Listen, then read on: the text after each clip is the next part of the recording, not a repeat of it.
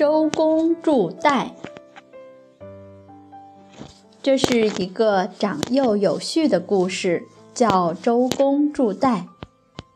周朝时候的周公，姓季，名旦，是周武王的弟弟。武王在打下商朝的第二年就生病了。古时候的人把玉看得很贵重。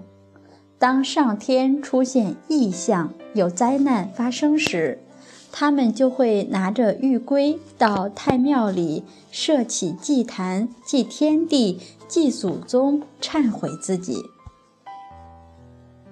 周公看到自己的哥哥武王生病了，就悄悄地拿着玉圭去太庙里设了祭坛，供了玉，禀告自己的曾祖父太王。祖父王继，父亲文王。他说：“我情愿把自己的身体全部舍掉，代替我的哥哥生病。”这是一种至诚心。第二天，武王的病果然就痊愈了，因为他的心太诚了，哥哥的病果真好了。哥哥，你好了，是因为那天我拿着玉去去祭坛许了愿的。我说过要怎么怎么样。邀功，这可能是我们有些人的心境，不是圣贤人的心境。因为真心要舍身为哥哥，上苍和祖宗怜悯，就把哥哥的病祈祷好了。而周公对此却是完全守默。他把那篇祈祷哥哥病好的祝文藏在了一个用金锁锁着的盒子里面。武王去世后，周公又辅佐武王的儿子成王。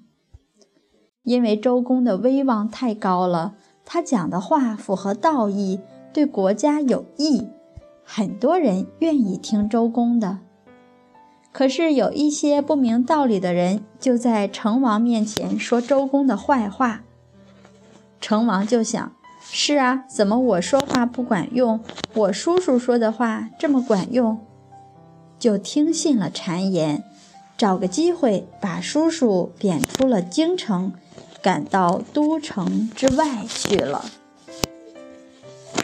到秋天收获的时候，天上忽然雷风雷大作。古代的圣君都很有智慧，他们很注意天象，认为这是来提醒自己的。所以成王马上就意识到哪里是有问题了，他就带着自己很相信的那些所谓贤德的大臣，穿着礼服，戴着礼帽。来到了太庙里面，也是因缘到了，他发现了那个金锁锁着的盒子，马上命人打开，看到了自己的叔叔为了天下大局，情愿用自己的身体代替父亲生病的这一篇祈祷文，他深受触动，幡然醒悟，知道自己错了。手捧祈祷文，流着眼泪。成王带着重臣，把自己的叔叔周公迎请回朝。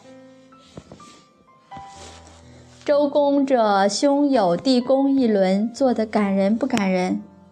被赶出来了，他也不去讲。当年你爸在位的时候，我如果想篡位，期待着你爸爸早点走，完全不用去太庙。现在你幼年。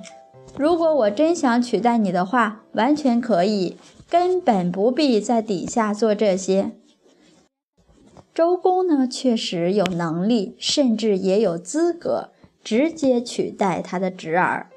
可是他守着臣子的本分，坚决不及越，所以周公是圣人。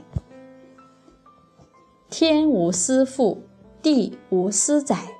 天地都默默无语，但是演出来的却是深远的厚德。他们在亘古不变地化育着我们。假如你不会背经典，想不起来经典里这些人伦大道的话，那么能不能记住这个关于周公的故事呢？所以说，理是圆融，从事儿上明白了，理儿上也好通达了，我们做的就会越来越好。这是兄友弟恭。由此，我们也想到，那妯娌之间要不要这个样子做呢？当然也要。姐夫和妹夫之间要不要？都要。所以，听了这一个故事，要从多个方面去深入的理解。